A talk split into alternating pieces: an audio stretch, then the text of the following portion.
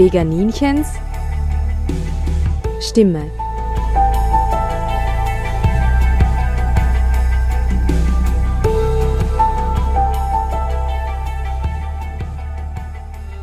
Hallo Welt, hier spricht das Veganinchen. Bevor die Folge heute startet, möchte ich euch etwas erzählen.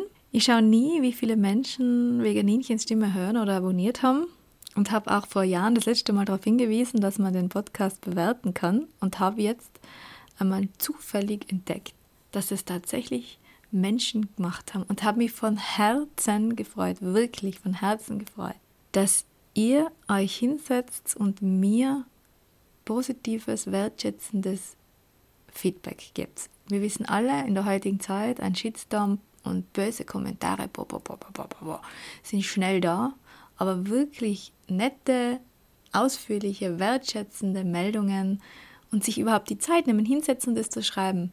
Ich möchte auch diese Wertschätzung gern zurückgeben und sagen, vielen Dank, ich habe mich wirklich von Herzen gefreut. Ich freue mich, dass ihr mir zuhört, dass ihr auch solchen Podcasts wie meinen, die nicht immer nur seicht unterhalten, die oft zum Nachdenken bringen oder auch traurig machen, eine Chance gibt, mir zuhört. Eines der berührendsten Meldungen möchte ich jetzt gern vorlesen. Danke für deine Stimme, für alle, die nicht sprechen können. Großartig und sehr berührend. Vielen herzlichen Dank für deine wichtigen Beiträge für eine mögliche Welt, die den Schutz der Natur und all unserer Mitgeschöpfe in den Fokus bringt. Wie schön, dass es bei all der Selbstbezogenheit und Rücksichtslosigkeit von uns Menschen eine Stimme wie deine aus dem Tal, wie du selbst sagst, gibt. Du wirst gehört und du schenkst vielen Menschen wertvolle Impulse. Und wenn nur einer davon in die Umsetzung geht, sind wir, Tiere, Natur und Menschen, schon einen Schritt weiter auf dem Weg in eine bessere, gewaltlose und die Freiheit und das natürliche Leben aller Arten bewahrenden Welt. Das, was ich oft chaotisch oder emotional rüberbringe, kann ich selber gar nicht so in Worte fassen. Es ist quasi eine Zusammenfassung für das, wie ich bin, was der Podcast ist dass diese Stimme für die Tiere einen Sinn hat und lauter werden muss und wir ihnen helfen können. Vielen lieben Dank. Und vielen lieben Dank auch an Stephanie und Carsten von dem Podcast Einfach Vegan Forscher Podcast, weil manche geschrieben haben, dass sie über diesen Podcast zu meinem gefunden haben. Einfach Vegan hat eine große Reichweite und sie haben damals eine Folge gemacht über deutschsprachige vegane Podcasts und da haben sie auch ein Interview mit mir eingespielt und ich glaube, dass über, diesen, über diese Folge ganz viele zu mir finden. Danke, dass ihr das damals gemacht habt. So, und jetzt kommen wir zur Folge heute. Heute gibt es wieder eine naturwissenschaftliche Folge für die Menschen, die mir noch nicht so lange zuhören. Ich mache auch noch eine zweite Radiosendung, eine berufliche, und da habe ich mit naturwissenschaftlichen Experten zu tun.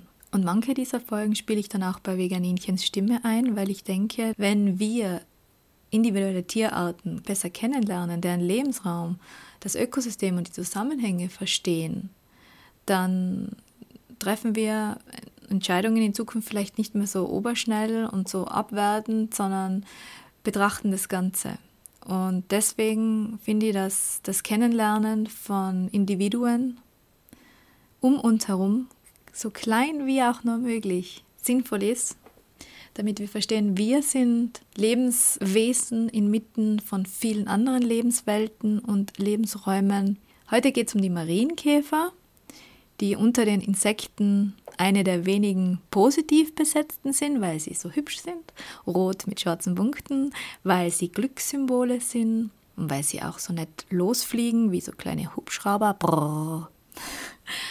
Aber an der heutigen Folge erkennt man auch wieder, was für irrsinnig interessante Lebenswelt dahinter steht, was für Artenvielfalt. Und da jetzt bald wieder Frühling ist, hoffe ich, dass sie mit dieser Folge zu eurer Freude beitragen kann und ihr euch erinnert, wenn ihr den ersten Marienkäfer seht. Viel Spaß!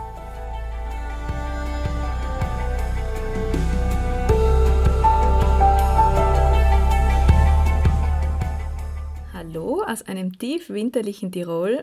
Ja, zum Zeitpunkt der Sendungsaufnahme sind wir ganz schön eingeschneit und wegen Covid-19 müssen wir auch wieder eine Aufnahme per Videokonferenz machen. Da mein heutiger Gast aber sowieso weiter weg wohnt, ist das gar nicht schlimm. Vor fast vier Jahren habe ich mit ihr bereits eine Sendung gemacht. Sie ist Naturpädagogin, Vogelexpertin und die Sendung damals ging über Vögel. Und auch in vielen anderen Bereichen eine Fachfrau. Und jetzt hat sie ein Buch über Marienkäfer herausgebracht. Herzlich willkommen, Uschi Rauch. Hallo Uschi. Hallo Christina, grüß dich. Am Mikrofon begrüßt euch heute wieder die Christina und jetzt geht's los. Was wissen wir bereits über Marienkäfer? Viele denken, die Anzahl der Punkte hat was mit ihrem Alter zu tun. Marienkäfer fressen Blattläuse und der Marienkäfer hat zu Silvester eine besondere Bedeutung. Er gilt nämlich als Glückssymbol. Diesen und anderen Fragen werden wir heute auf den Grund gehen. Meine erste Frage an dich, liebe Uschi, was ist deine persönliche Beziehung zu Marienkäfern? Ja, die Frage ist eine spannende Frage und wenn ich so drüber nachdenke, ist es jetzt, ähm, bevorzuge ich die ehrliche Antwort. Und die ist jetzt nicht so, ah ja, der ist so lieb und nett und putzig. Das ist er auch, der ist optisch sehr hübsch und ich mag ihn voll, vor allen Dingen den sieben Punkt. Aber persönliche Beziehung ist, das ist es mir zu wenig, das Äußere. Und ähm, ich habe beim Schreiben meines Buches so viel gelernt, was es gibt so viele biologische Zusammenhänge, dass das, das hat mich vollkommen fasziniert und ganz eine neue Tür geöffnet zum Marienkäfer. Das taugt mir voll. Das ist, glaube ich, bei vielen Tierarten so, gell? dass wenn man sich mehr hinein liest und so weiter, dass es noch weitere Welten öffnet, wie interessant und zusammenhängend das alles ist. Ja, aber äh, die Marienkäfer haben Aspekte, die jetzt bei der Vogelwelt, da ist es, gibt es das auch, aber bei denen ist es so ganz offensichtlich in der Färbung und da reden wir eh noch drüber, aber das ist so, wenn man Zeuge der Evolution wird, irgendwie zuschaut, wie sich eine Art verändert, das finde ich, das ist faszinierend. Also das kommt davor. Mhm. Woher kommt es, dass Marienkäfer für die Menschen so eine ähm, gute Bedeutung, so ein sympathisches Insekt sind im Gegensatz zu anderen Insekten? Also über die Frage kann man sich echt den Kopf zerbrechen, weil Fakt ist, dass er sehr lange schon ähm, vom Menschen sozusagen an, also beachtet wird. Es, sie haben in Ausgrabungen vor 20.000 Jahren ist diese, dieser Anhänger gemacht worden aus Mammutelfenbein. Da ist ein Marienkäfer stilisiert, wahrscheinlich mit einem Loch, also ein Anhänger für als wahrscheinlich Glücksbringer, das weiß man nicht, das kann man nur interpretieren, aber so lang gibt es schon Darstellungen von Marienkäfern und dass der Mensch ihn beachtet. Und ich glaube eben, dass er als Käfer, er ist nicht eklig, er ist klar, er ist äh, optisch schön gefärbt und er ist in, also wenn ich jetzt der Marienkäfer sage und die Marienkäfer, das ist ein bisschen komplex. Gell? Ja, ich rede jetzt einmal von dem sieben Punkt, weil das ist eigentlich der rote mit den sieben Punkten, der auch als Glücksbringer Vorbild äh, eigentlich fungiert. Und da ist so, dass die ähm, rote Farbe von ihm, das ist auch was sehr Ansprechendes und er bewegt sich auch viel. Also man kann ihn auf die warme Hand nehmen und wenn man mit ihm spricht, äh, da gibt es ja so Reime und Verse, dann, dann wie wenn er reagieren würde. Also so ein bisschen so eine Interaktion möglich. Und das ist natürlich äh, ansprechend da als ein Käfer, der halt einfach am Boden herumkrabbelt, mit dem man jetzt nichts machen kann. Mhm. Und ähm, die Zahl 7 ist halt auch äh, sehr, also magisch äh, belegt. Ja, 7 bringt Glück. Und ähm, das, also es ist so ein, so ein, Themenkomplex, warum das jetzt mit dem Menschen und dem Marienkäfer so ähm, eine enge Beziehung gibt, für ein Insekt bemerkenswert. Du sagst, der Siebenpunkt-Marienkäfer ist der bekannteste. Ist es auch der weit verbreiteste? Ja, wir können jetzt nur für uns, für, für Mitteleuropa reden, halt in unserem Verbreitungs-, also wo wir halt leben. Da ist er durchaus häufig. Ja, kann man schon sagen, dass er einer der häufigeren Arten ist. Ja. Mhm. Und was ich vorher noch anfügen wollte, warum eben der Mensch hat in der Vegetationszeit, also vom Frühling bis zum Herbst, ist der Marienkäfer als Erwachsener da zum Sehen. Das seien am Anfang die alten vom, vom Winter und dann später sind es dann schon die neuen Jungkäfer. Aber er ist praktisch immer da.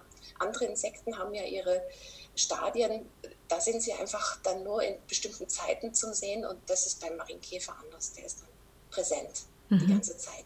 Mhm. Wie alt wird denn ein Marienkäfer? Das ist die spannende Frage. Normalerweise würde man sagen, ja, also musst du die Punkte zählen. Ja, genau. In Wirklichkeit ist es halt äh, ungefähr ein Jahr. Mhm. aufgrund dessen wird es alles hinfällig. Aber es ist trotzdem irgendwie toll, weil es ist jetzt zwar eine, eine falsche Sache, die man da im Hinterkopf hat, aber es sagt aber auch aus, dass der Mensch eben schaut hin. Die Leute wissen, die Marienkäfer haben verschieden viele Punkte. Mhm. Warum? Das interessiert dann vielleicht eher weniger, weil die Erklärung ist ja schon geliefert. Aber dass, dass es beobachtet wird und bemerkt wird, das, das spricht auch für die Beschäftigung eben mit diesem Tier. Mhm.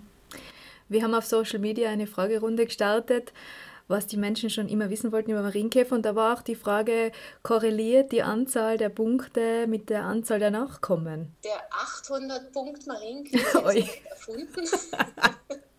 also leider nein. Das wäre so wie die Lebenslinien oder so. Na, du, also die, die Punkte das ist ganz spannend, weil es gibt Marienkäfer mit einer fixen Punktanzahl. Also der Siebenpunkt hat immer sieben Punkte. Aber es gibt andere Marienkäferarten, da, da ist die Anzahl der Punkte verschieden, aber es ist trotzdem eine Art. Das ist so ähnlich wie beim Menschen, dass der verschiedene Haarfarben haben kann. Eine Art bildet sozusagen trotzdem am Mensch ist und bei den Marienkäfern, wenn die so variable Punkte haben, dass sie dann trotzdem eine Art bilden, mhm. die man beschrieben hat. Also die Frage mit dem Alter und Punkte haben wir ja jetzt schon beantwortet.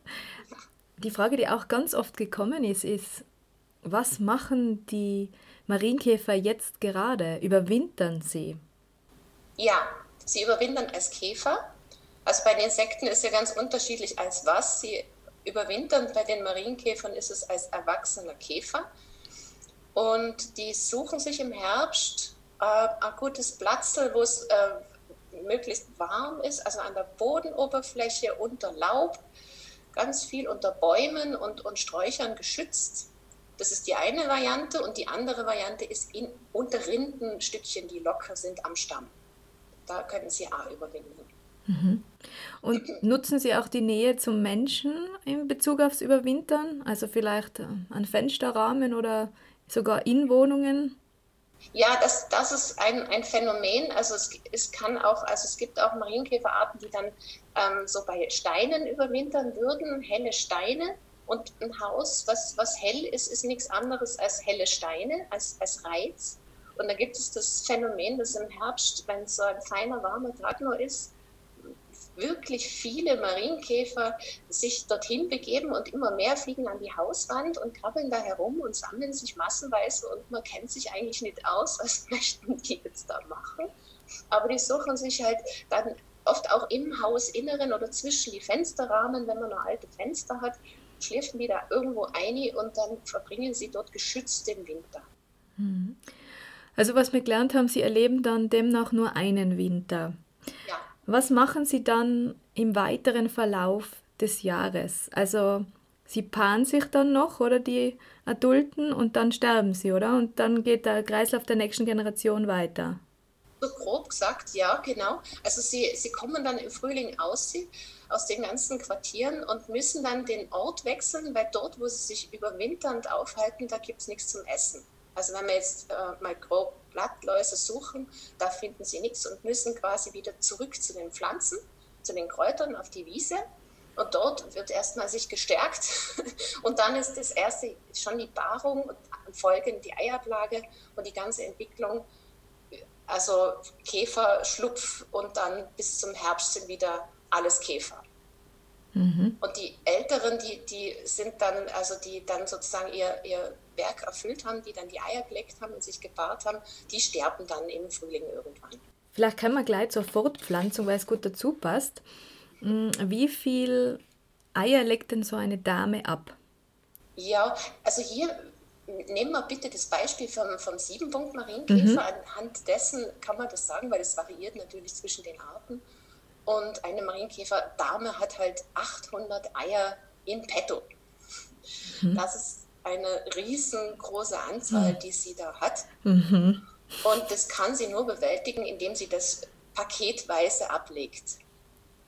Also das eine ist, dass ähm, die muss das auch alles befruchten. Also die Befruchtung findet ja vorher statt und sie bekommt von dem Marienkäfermännchen so einen Samenvorrat. Das sind so wie kleine Bakteln, die werden im Inneren vom Eierstock eingelagert. Mhm. Und dann, wenn sie die Eier legt, während das Ei durch den Eileiter rausrutscht, wird es gleichzeitig befruchtet mit diesen Samen, die da drinnen sind. Also du kannst es selber machen, braucht dann kein Männchen mehr. Und das funktioniert bei den folgenden Eierpaketen, nein, also sie braucht nur ein so ein Spermapaket. Ja, also die muss ganz, ganz viel Sperma sich ähm, holen. Die paaren sich also ziemlich lange und ziemlich oft, damit sie eben genügend von diesen Vorräten bekommen. Und dann haben sie ausreichend für diese 800 Eier. Genau. Wahnsinn. Aber wenn sie in einem Leben, also in einem Jahr, 800 legt, aufgeteilt in 20 bis 40, müssen das ziemlich viele Ablagen sein. Ja, es ist halt so, ähm, das ist jetzt halt so eine, der Mensch braucht ja immer ganz fixe Zahlen. Das ist natürlich immer auch abhängig, aber wir gehen mal einfach von dieser Zahl aus und ähm, es ist ganz viel Verlust auch dabei. Also die ganz kleinen Larven, die dann schlüpfen, die haben am Anfang auch Schwierigkeiten, Nahrung zu finden und das ist andere Eier, die später schlüpfen, werden da oft auch gefressen. Also mhm. es hm. ist A, gleichzeitig für die Jungen so ein bisschen so das Starterpaket. Also sie legt Eier in die Nähe von Blattlauskolonien, damit die dann gleich was haben, die fürsorgliche Mama. Mhm. Weil dann ist sie ja nicht mehr dabei. Aber die, die, sie schaut, dass ihre Kinder zukünftigen, dass die Eier dort sind, wo dann die Nahrung ist. Okay, also sie verlässt die Eierablage dann. Sie kümmert sich dann nicht weiter. Genau, mhm. genau. Aber es ist Brutfürsorge, nennt man das, weil sie ja dann eben die Schlau ablegt. Also mhm. erstens unter Blätter geschützt, dass sie nicht gleich gefressen werden und dann eben in die Nähe von Nahrungsquellen. Mhm. Und, und, dann brauchen eben, dann ist das sozusagen diese vielen Eier auch gleichzeitig eben die, Hilfe, wenn dann eben die anderen Larven da ein paar Eier noch essen, dann, dann starten sie gut ins Leben. Mhm. Wie geht es dann weiter zum erwachsenen Käfer? Ja, das ist so. Die haben eine vollständige Verwandlung. Das heißt, die, die Larven schauen komplett anders aus als dann die erwachsenen Tiere. Also eben das mit dem, das ist auch der Trugschluss von diesen, dass die Punkte dann mehr werden, weil sie sind als Kinder ja Larven, ja? also nicht kleine Käfer. Und die Larven, die schauen so ein bisschen so, so wurmförmig aus, so mit Punkten von, also so orange Punkte, gelbe orange Punkte sind drauf. Das kann man sich ja mal an einem Bild anschauen. Und borstig seien sie und unheimlich gefräßig. Die fressen die ganze Zeit, weil sie haben ja viel vor. Und ähm, die, sie haben auch drei Häutungen, also einfach, weil die Haut dann zu eng wird und die, die ist nicht elastisch, die müssen sich dann davon befreien, damit sie größer werden können. Und das, dritte, das, das vierte Larvenstadium, da sind sie dann am größten, da sind sie am allergefräßigsten. Da fressen sie äh, 400, insgesamt 400 Blattläuse. Mhm. Ein Tierchen bis sozusagen zur Verpuppung, das ist dann das nächste. Also dieser Prozess, diese, diese Fresserei sozusagen, das, äh, bis sie soweit sind, das dauert ungefähr zwei Wochen, je nachdem, was sie finden, wie viel sie fressen können, ist das natürlich variabel, aber ungefähr. Und dann ähm, versuchen sie sich einen geschützten Platz, weil dann folgt die Verpuppung und da sind sie ja dann ganz, ähm, na, da können sie nicht weg, da sind sie fest, da heften sie sich dann an die Unterseite von Blättern, heften sie sich fest und dann ist eine so eine Vorpuppe und die braucht dann ein bisschen Zeit und dann äh, ver verbindet sie ihre ganzen ähm, Beinchen, das wird alles so zusammengeschweißt und dann ist es ein, ein festes Tier sozusagen, diese Puppe. Und die, die kann aber Abwehrbewegungen machen. Also wenn man die jetzt vorsichtig anstupst mit dem Finger, dann, dann schlägt die aus. Mhm. Also sie ist ja fest an der einen Seite und dann ähm, schlägt sie, da kann sie da ausschlagen. Aber das ist nur so ein kurzes, also mehr kann sie nicht. Und dann spannend, spannend ist es ja so, ich stelle mir das immer so vor wie Lego. Also das, vorher war die ja die, diese Larve aufgebaut aus vier Teilen, die werden alle auseinandergebaut und wieder flüssig gemacht, so quasi. Und dann muss ja ein Käfer da drin gebaut werden. Und diese Verwandlung findet dann eben dort drin statt. Ein wirklich, also ich finde es als echtes Wunder, dass das geht. Und dann ähm, schlüpft der Jungkäfer aus dieser Puppenhülle. Mhm. Und der, das ist halt dann, der ist dann noch ganz, ganz äh, weich. Also der, der hat so Sollbruchstellen, dass er überhaupt raus kann aus dieser Haut. Das knackt er dann so auf und er sitzt dann auf der alten Hülle so drauf und ist, also jetzt in unserem Fall der Siebenpunkt Marienkäfer, der ist dann hellgelb. Und man sieht die Punkte eigentlich nur ganz zart durchschimmern durch die Flügeldeckchen.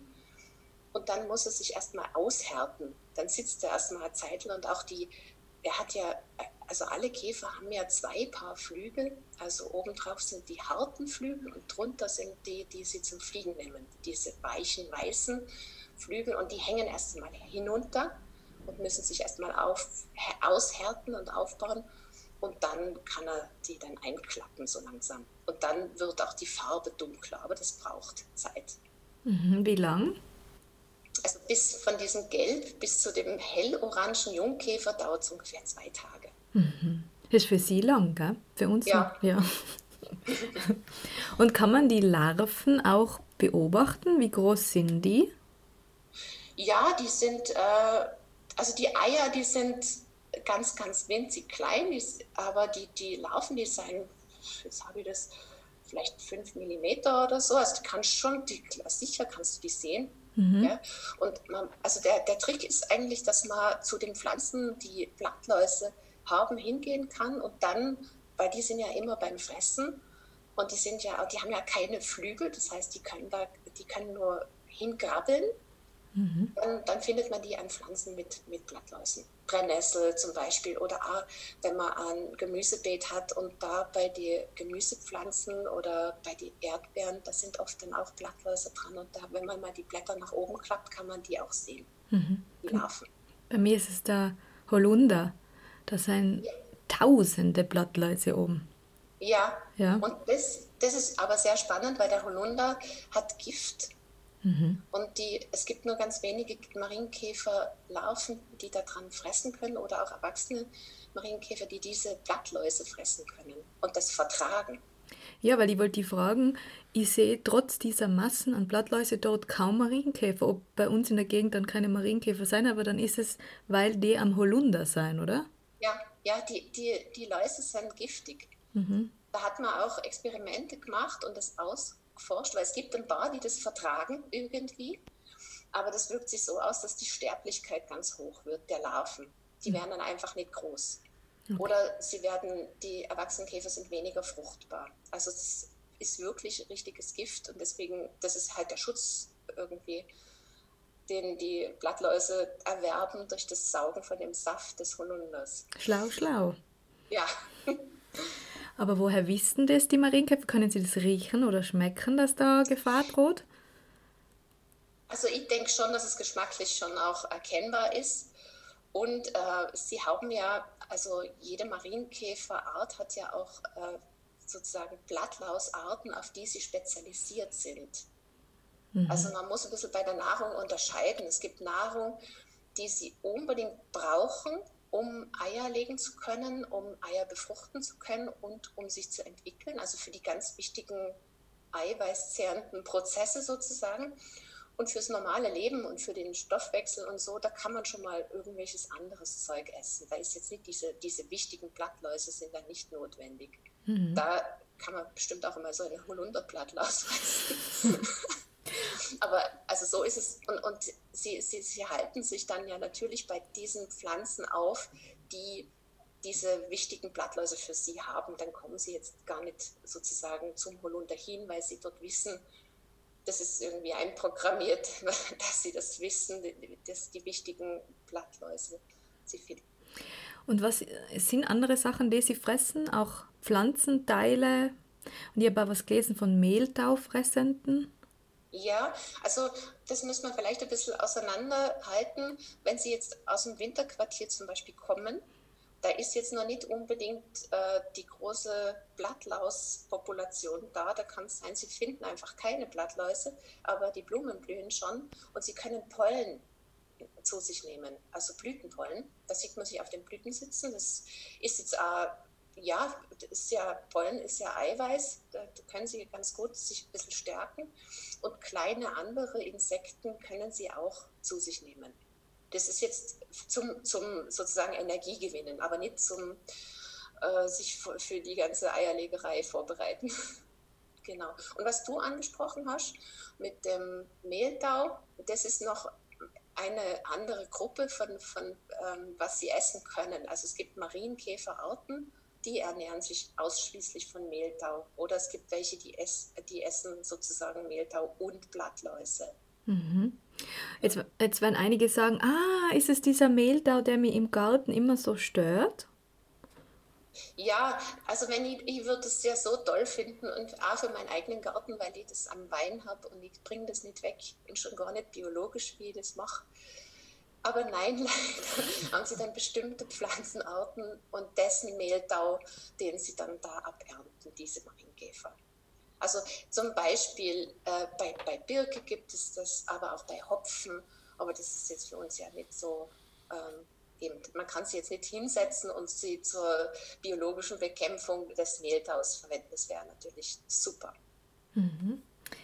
Du hast die verschiedenen Arten jetzt schon mehrmals angesprochen und jetzt nehme ich dein Buch, weil da gibt es ähm, schöne Abbildungen und kurze Erklärungen, was es alles für Arten gibt. Das ist jetzt für die Hörer mh, schwierig, weil sie sehen es nicht, sie hören es nur. Ich kann einmal ein bisschen was beschreiben. Zum Beispiel vierfleckiger Schildlaus-Marienkäfer ist ganz schwarz mit roten Punkten. Dann gibt es den Fichten-Zwergmarienkäfer, der ist vielleicht sogar ein bisschen behaart, wie das ausschaut, und so bräunlich und hat scheinbar gar keine Punkte. 16-fleckiger Pilzmarienkäfer hat ein gelbes Köpfchen, ist auch beigebraun und hat weiße Punkte. Und dann weiter hinten gemeinen Pilzmarienkäfer. Der frisst keine Blattläuse, da steht, sondern Mehltau. Das sind Pilze, die auf Blättern einen weißen Belag bilden und die Pflanze schwächen. Er heißt gemein, ist es aber nicht. In der Biologie verwendet man diese Bezeichnung, wenn ein Tier häufig und überall anzutreffen ist. Sehr wichtige Information. Ah, und den schönen Marienkäfer gibt es auch noch. Der lebt in Feuchtgebieten. Bei ihm ist die Färbung interessant. Im Juni, Juli schlüpfen die jungen Käfer, die zuerst ockergelb mit cremefarbenen Flecken sind. Nach der Überwinterung ist der Käfer schwarz mit weißen oder gelben Flecken. Ja, schaut komplett wie wenn es eine andere Art wäre. Aber das, das gibt es schon, diese Veränderung der Farbe. Die ist ja auch beim Siebenpunkt dass der, wenn er jung ist, also man kann auch, wenn man jetzt obergescheit sein, wenn man im Jahr einen hellen, hellroten Marienkäfer findet, einen Siebenpunkt, dann kann man sagen, das ist ein Jungkäfer.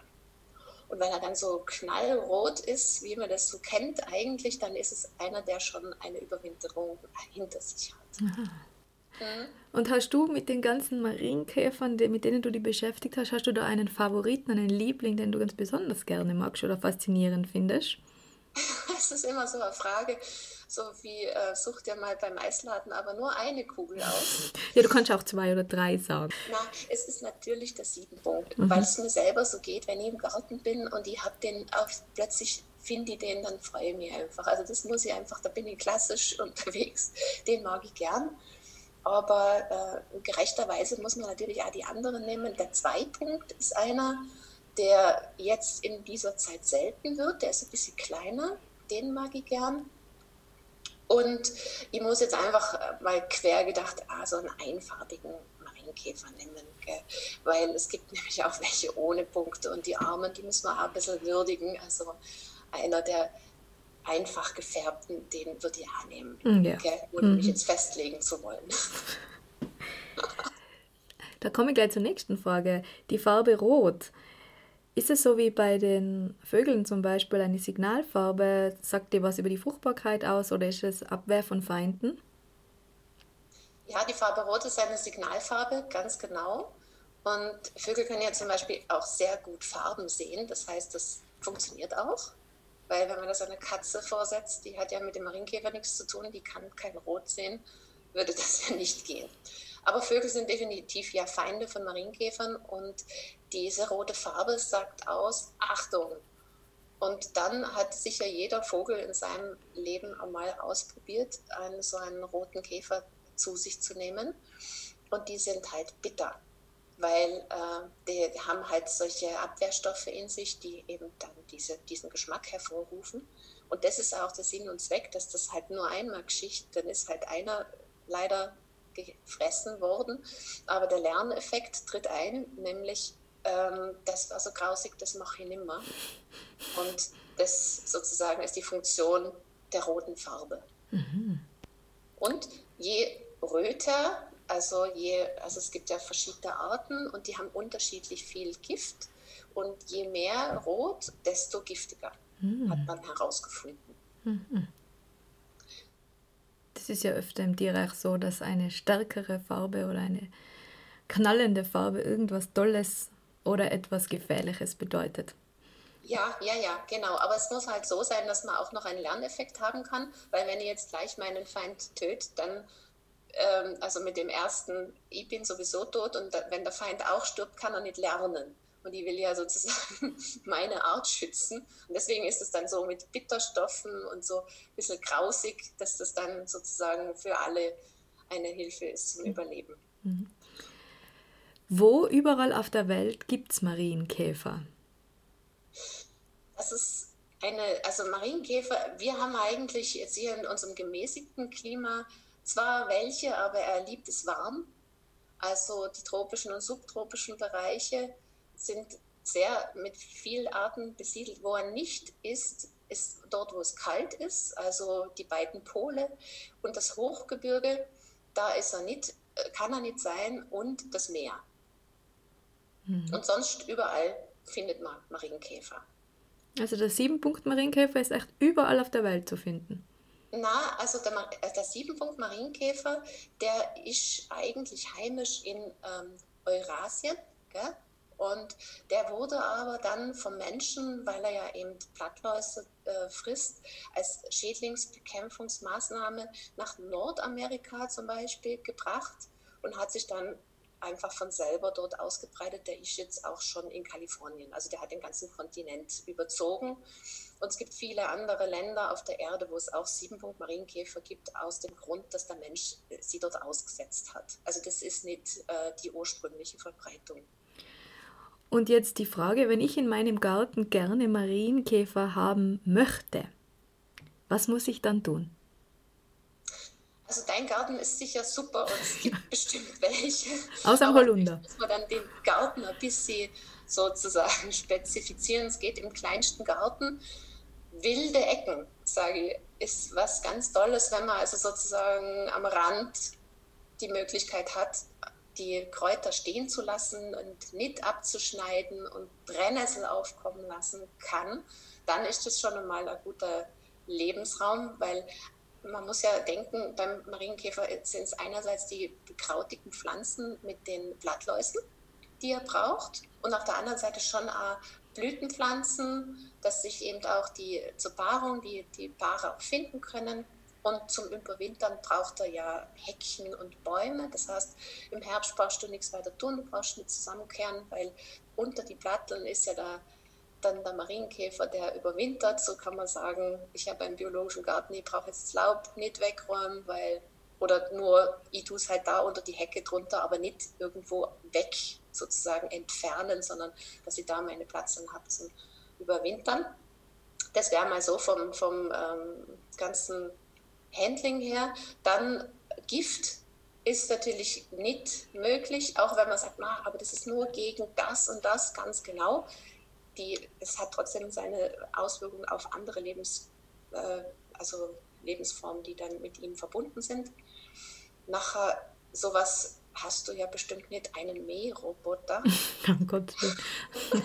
Aber das muss man sich ja vorstellen, dass der halt dann dort ja immer, da kann sich ja niemand hinsetzen, also Blüten kommen da eh nicht auf, aber das ist halt wirklich für viele Tiere eine echte Lebensgefahr, die, die so bergen und nicht nur für Tiere, da gibt es auch Unfälle mit, mit Menschen, das muss jetzt, also da bin ich dagegen, gegen Mähroboter.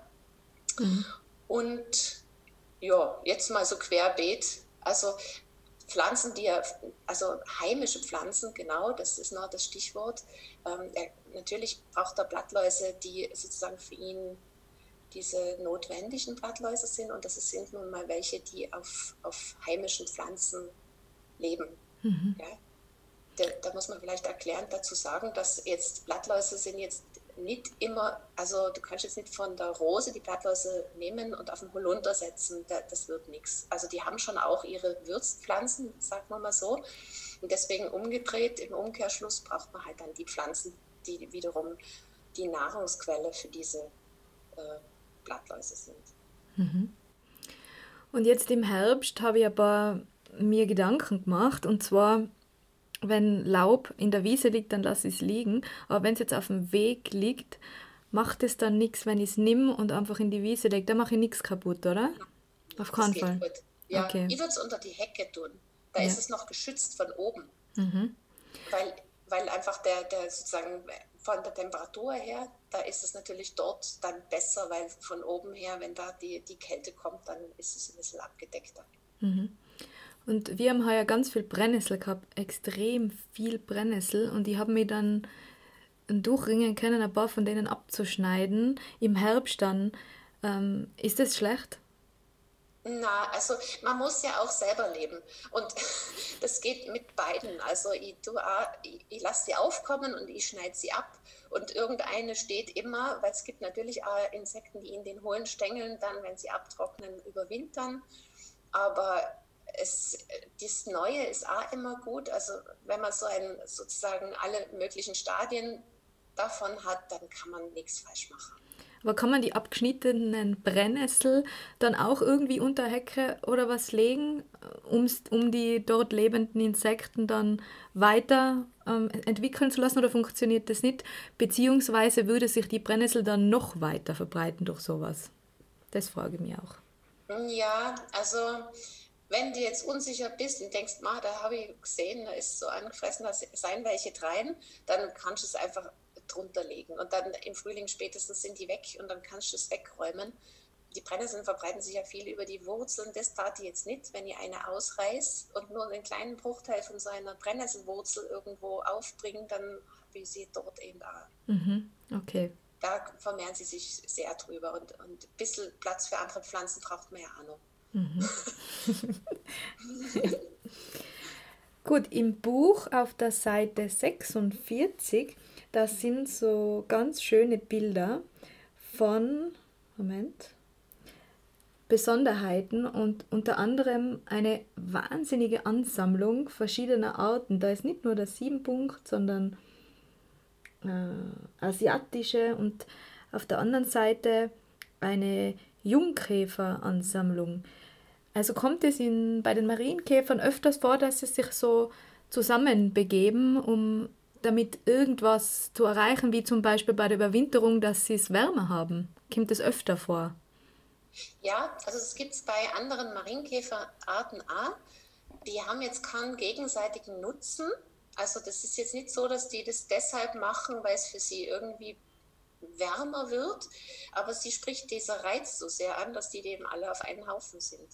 Also es ist dann eben dort so toll, wenn sie sich in solcher großen Zahl zusammenfinden, dass sie, also beim asiatischen Marienkäfer ist es auch so, der gibt da Duftstoffe dann ab und, und lockt, signalisiert den anderen, da ist super, kämpft alle her, weil ich habe ein gutes Platz gefunden. Und dann ähm, ist es eigentlich nur, dass die Art sich selbst hilft, sozusagen den Winter gut zu überstehen und sicher. So ja. wie Menschen sich in kalten Räumen um das Feuer sammeln zum Beispiel. Ja, ja. Das, das Einzige, was, was dann eben oft passiert, ist, wenn die dann wirklich in die Häuser reinkommen durch irgendwelche Spalten und dann im Raumklima sind, dann ist es zu trocken. Die vertrocknen dann. Also mhm. die schaffen den Winter deshalb nicht. Mhm. Also wenn man das bemerkt, dass da welche sein und die, sind noch lebendig und man ist so, so ganz lieb, dann kann man sie vorsichtig nehmen und draußen und das Laub tun. Mhm. Ja, dass sie nicht vertrocknen. Mhm. Und ich habe auch was von Massenwanderungen gelesen. Das gibt es auch? Ja, das gibt es nicht jedes Jahr, aber das ist ein Phänomen. Ich habe es selber erlebt. Da 89, es, da war an der Ostsee eine, eine, ein, es war beeindruckend. Der Wind ist vom, vom Meer gekommen und äh, es war, war überall waren Marienkäfer, die sind auf den Leuten gelandet und haben auch gezwickt. weil die haben wahnsinnigen Hunger gehabt. Das waren eben Jungkäfer, die waren frisch geschlüpft und die hätten alles gefressen. Die haben auch tote Artgenossen gefressen und haben auch versucht, eben alles zu, zu bekommen, was sie kriegen haben können. Und die sind halt durch die Luftströmung da ähm, hergeweht worden. Ich habe allerdings gehört, unsere Zungen behaupten, das waren überhaupt gar keine Marienkäfer, sondern alles weggeworfene Parteiabzeichen. 89 war das Jahr der Wende. Haben Marienkäfer auch Feinde? Ich meine, Vögel haben wir jetzt schon gehört, aber auch andere Feinde? Ja, ja, haben sie viele. Also Spinnen zum Beispiel findet man oft auch im Garten so einen eingesponnenen Marienkäfer. Dann natürlich die ganzen Amphibien und Reptilien, die am Boden leben, also Eidechsen und Frösche und Kröten, die fressen natürlich auch Marienkäfer. Und sie haben aber auch das Problem, dass sie Parasiten bekommen können, also die an ihnen saugen und dann so die Lebenskraft mindern oder dass sie weniger Eier legen können. Also es gibt so Milben, die an ihnen saugen. Und sie haben auch Würmer im Darm, also die sie dann eben schwächen. Und es gibt auch so Parasitoide, nennt man das, also Tiere, die sie ganz hinmachen. Die legen dann einfach ihr Ei dort hinein und dann entwickelt sich das fremde Tier in ihnen, bis sie sterben. Von, von, dem, von, dem, von, der, von dem Eiweiß des Marienkäfers. Gruselig. Ja, hast du es an meinem Gesicht jetzt gesehen, gell? Ziemlich gruselig. Ja, die Natur ist, ist ähm, ja, für den anderen ist es lebenswichtig. Warum es dann gleich so eine grausame Lebensweise sein muss, für uns ist es halt grausam. Ja, eben. Und dass sie, dass Vögel und Amphibien sie fressen, das nennt man ja auch Ökosystem. Also es hat ja einen Sinn, das Ganze, dass es alles ein Kreislauf ist. Ja, natürlich. Also wir, wir dürfen das nicht bewerten, weil wir halt als, wir greifen zwar viel ein als Mensch, aber das ist ja schon seit wir schon länger da gewesen als wir. Und das ist halt einfach perfekt organisiert in der Natur und hängt zusammen und da passt es, wie es ist. Mhm. Und auch was von invasiven Maikäferarten habe ich gelesen. Marienkäfer, ja, ähm, es ist so. Man hat ja auch entdeckt, dass eben Marienkäfer helfen bei der Schädlingsbekämpfung, bei der biologischen, ohne Gift. Soweit gehen wir alle mit, gell? Mhm. Super Sache. Mhm. Dann haben sie die Marienkäfer in die Gewächshäuser geholt. Ähm, also der asiatische Marienkäfer, der ist besonders gefräßig, der isst noch mehr Marienkäfer pro Tag, nämlich also ein Siebenpunkt, der verzehrt so 150 und der asiatische 250. Na, wie effektiv. Jetzt haben sie eben den geholt und natürlich ist es so, dass die dann auskommen. Und dann überall im freien A sind nicht nur in die Gewächshäuser, wo sie eigentlich hätten ihr Wirkungsfeld gehabt. Und der, dann ist das Problem eben, wenn, wenn man Tiere von woanders herholt, das ist eigentlich durch, durch die Bank bei allen Tieren so, wenn das dort Nahrung findet, wo man es hinholt, wenn das dort leben kann mit dem Klima und äh, vielleicht sogar keine Feinde hat, weil es dort ja nie gelebt hat, dann ist es äh, unter Umständen eine Konkurrenz und eine Bedrohung für die heimischen Tierarten. Also das muss man bei jedem Tier einzeln anschauen. Und bei dem asiatischen Marienkäfer scheint es so zu sein, dass er die anderen Marienkäfer beeinflusst. Also er frisst auf alle Fälle mal die Larven und also von den anderen Marienkäfern A und die Eier. Und ähm, ganz was Blödes ist auch, das ist noch eigentlich viel äh, schwieriger als die direktes, das direkte Fressen sind ähm, eben auch diese Parasiten gell, und diese Krankheiten. Also, und, und der hat halt, ähm, der ist immun gegen sein eigenes, und, ähm, aber die Heimischen sind nicht dafür gerüstet. Also das, das ist das, das Problem daran. Mhm. Okay. Ist der Marienkäfer oder der Siebenpunkt Marienkäfer oder ein anderer in Not? Also ja, es ist, also der Zweipunkt Marienkäfer, der ist so ziemlich im selben Lebensraum wie der asiatische und die überschneiden sich sehr und der geht sehr zurück. Da wird jetzt dran geforscht, da gibt es noch kein, natürlich muss man das anständig äh, betrachten, aber die, die, Vermutung liegt so, dass er wirklich zurückgeht durch, durch das. Und allgemein, wir haben das, die, die, das Insektensterben, da kommt, das ist einfach vorhanden und das betrifft natürlich auch die Marienkäfer. Lebensraumverlust, Giftbelastung, all diese Sachen, die wir jetzt von anderen Themen kennen, betreffen die genauso. Mhm. Bevor wir jetzt zu der Fragerunde unserer Zuhörer und Zuhörerinnen kommen, möchte ich noch kurz eine Geschichte erzählen, die mir passiert ist.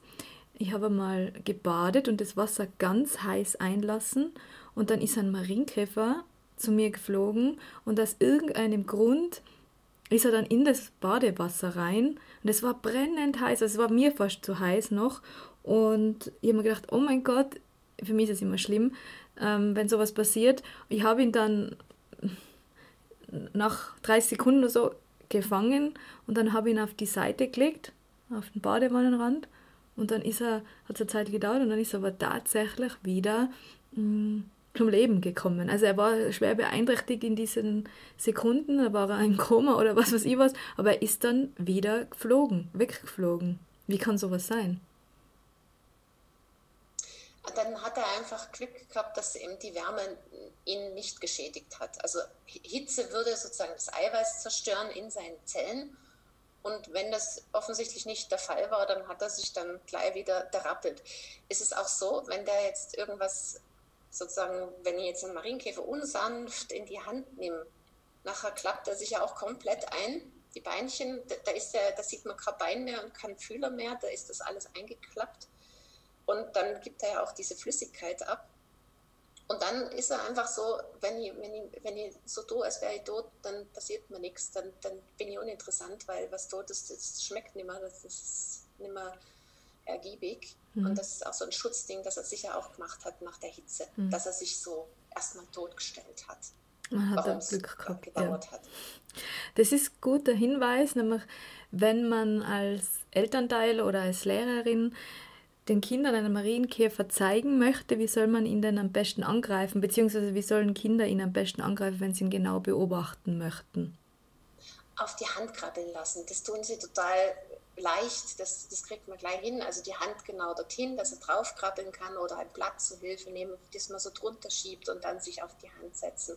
Weil wenn man direkt in die Hand nimmt, also berührt mit den Fingerspitzen, dann ist dieser Reflex dann so ein bisschen da. Aber wenn man sich ihn so hinüberleitet, das geht super. Mhm. Die sind ja so, so sehr krabbelfreudig und wenn man dann die Hand senkrecht haltet, dann krabbelt er ja auf den höchsten Punkt, mhm. Mittelfinger, und dann liegt er ja und dann kann man das mit den Flügeldecken ganz schön anschauen, wenn er dann die so aufklappt. Ja. Und, und dann kann, darf man nicht vergessen, sich was zu wünschen. Das ah. ist ja bekannt. Gell? Ja. Man darf es nicht sagen, aber wenn er losfliegt, darf man sich was wünschen. Ja. Okay, dann kommen wir zu den Fragen. Mm, die Frage 1, die kommen ist, ist jetzt fast schon beantwortet. Gibt es weniger Marienkäfer als früher? Ja, gibt es. Also weniger Stück und weniger Arten im Prinzip. Es verschwinden manche, ja. Hm? Mhm. Warum sie sich gerne an Hauswänden sammeln, ist auch öfters gekommen. Das haben wir schon in der Sendung jetzt beantwortet. Äh, ebenso wie oft im Jahr legt die Marienkäferdame die Eipakete ab. Ebenso, warum sie als Glückssymbol gelten. Oder haben wir das schon beantwortet?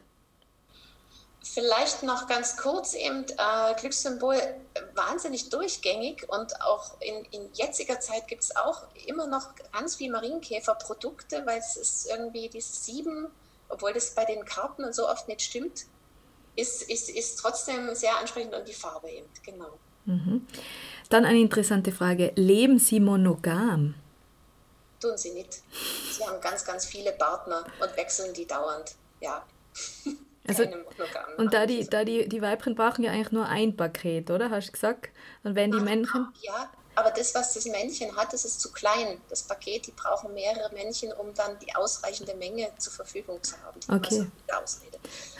Also dann ist die Paarungszeit ein wildes Durcheinander sozusagen. Ja, und sie paaren sich auch sehr lang und eben mit sehr vielen anderen. Also genau, viele mhm. Partner. Dann, wie finden Sie zusammen? Also können Sie sich riechen oder schmecken? Wie finden Sie zusammen? Die treffen sich auf Blüten das ist so irgendwie die Bar, wo man sich trifft. Disco. Dann eine Frage, haben Sie so tolle soziale Zusammenkünfte wie Ameisen mit ihrer fliegenden Hochzeit? Haben wir auch schon beantwortet. Ja, bei ja. diesen Massenwanderungen und bei der Überwinterung, genau. Ja. Und eine Frage noch, gibt es Pigmentstörungen bei Marienkäfern? Ja, sie haben ja sowieso so verschiedene Farben. Da haben wir jetzt diesmal gar nicht, sind wir gar nicht drauf eingegangen.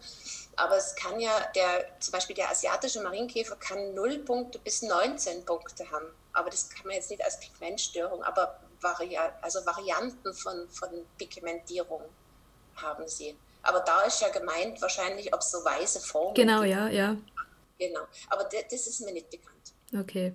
Also der sieben Punkt hat immer sieben, aber den, was du jetzt gerade erwähnt hast, da kann sein, dass er drei oder sieben oder 19 Punkte hat. Das gibt es auch. Genau, das gibt es auch. Genau. Also, oder null. Null bis 19 und in verschiedenen Farben. Und trotzdem alles der gleiche, die gleiche Art. Das gibt's. Okay, liebe Uschi, dann werde ich jetzt nur dein Buch vorstellen. Das Buch Ursula Rauch, die Marienkäfer, erschienen in die neue Brehm Bücherei. Ich finde es deswegen so toll, man merkt, dass du Naturpädagogin bist, weil du am Schluss findet man nämlich auch Projektideen und Spielanleitungen. Zum Beispiel, wie baut man einen Überwinterungskasten für Marienkäfer, ist ganz entzückend. Und während des ganzen Buches, das sich aufteilt in Text und vielen schönen Bildern, sind immer wieder so Tipps und Hinweise. Moment. Also Tipps, Naturtipp, zum Beispiel, wann hast du Geburtstag? Du kannst nur nachschauen, was der 7-Punkt-Marienkäfer in diesem Monat zu tun hat. Also mit so einer Scheibe. Da gibt es auch ganz viele Hintergrundinfos zum Ökosystem, zum Natur im Garten zum Beispiel. Ah, das ist schön. Du erzählst auch was über die Verwandten der Marienkäfer, also ein bisschen Insektenwissen ist drinnen. Dann gibt es NBB Wissen. Was ist Mimikrie zum Beispiel? Wenn ein ungefährliches Tier das Aussehen eines gefährlichen nachahmt, nennt man das Mimikrie. Spreche ich das richtig aus? Mimikrie, ja. Mimikrie. Mhm. ja. Dazu ein Beispiel. Wespen können zu ihrer Verteidigung und bei der Jagd auf andere Insekten giftig stechen. Das haben viele Tiere gelernt und verbinden die Gefährlichkeit mit der Färbung. Einige harmlose Schwebfliegenarten nutzen den Respekt als Schutz, indem sie auch gelb-schwarz gestreift sind und dadurch für gefährlich gehalten werden. Also ganz toll, weil man kann es ähm, vorlesen Kleinkindern, finde ich, mit diesem Wissen und Erklären. Dann äh, Erstlese, Kinder können es schon selber lesen und haben Handlungsanweisungen und auch für Erwachsene ist es eine Bereicherung. Schön, freut mich sehr. Also gratuliere für das Buch. Gell? Wie lange hast du gebraucht für das zum Schreiben?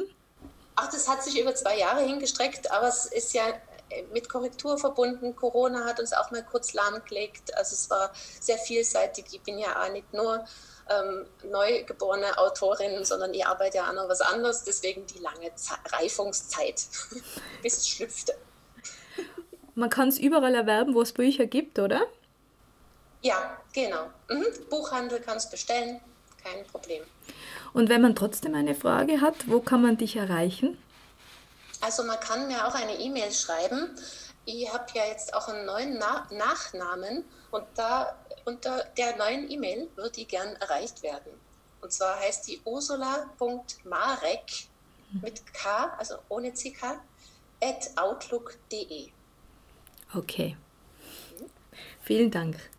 So, dann sind wir schon am Ende der Sendung angelangt, liebe Uschi, ist wieder wie immer schnell vorbeigegangen. Ja. Gibt es noch etwas, was du gerne sagen möchtest, was gefehlt hat oder was du den Menschen mitgeben möchtest für das nächste Jahr oder allgemein?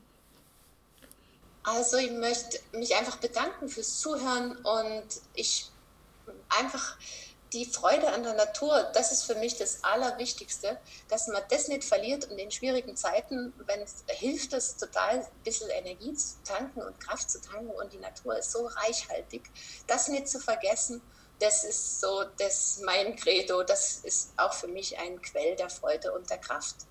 Und in diesem Sinne hoffe ich, dass wir noch lange das haben und was dafür tun, es bleibt. Und genau, mehr habe ich eigentlich jetzt, das ist eh schon viel. also ich, vielen Dank einfach. Also dem kann ich auch nichts mehr hinzufügen. Ich bedanke mich für deine Naturbegeisterung, für deine Zeit, dein Wissen und vielleicht machen wir noch mal eine andere Sendung, wir zwei. Klappt dir immer ja. ganz gut. also dann, Liebe Hörer und liebe Hörerinnen, wir hören uns wieder. Bis zum nächsten Mal. Eure Christina.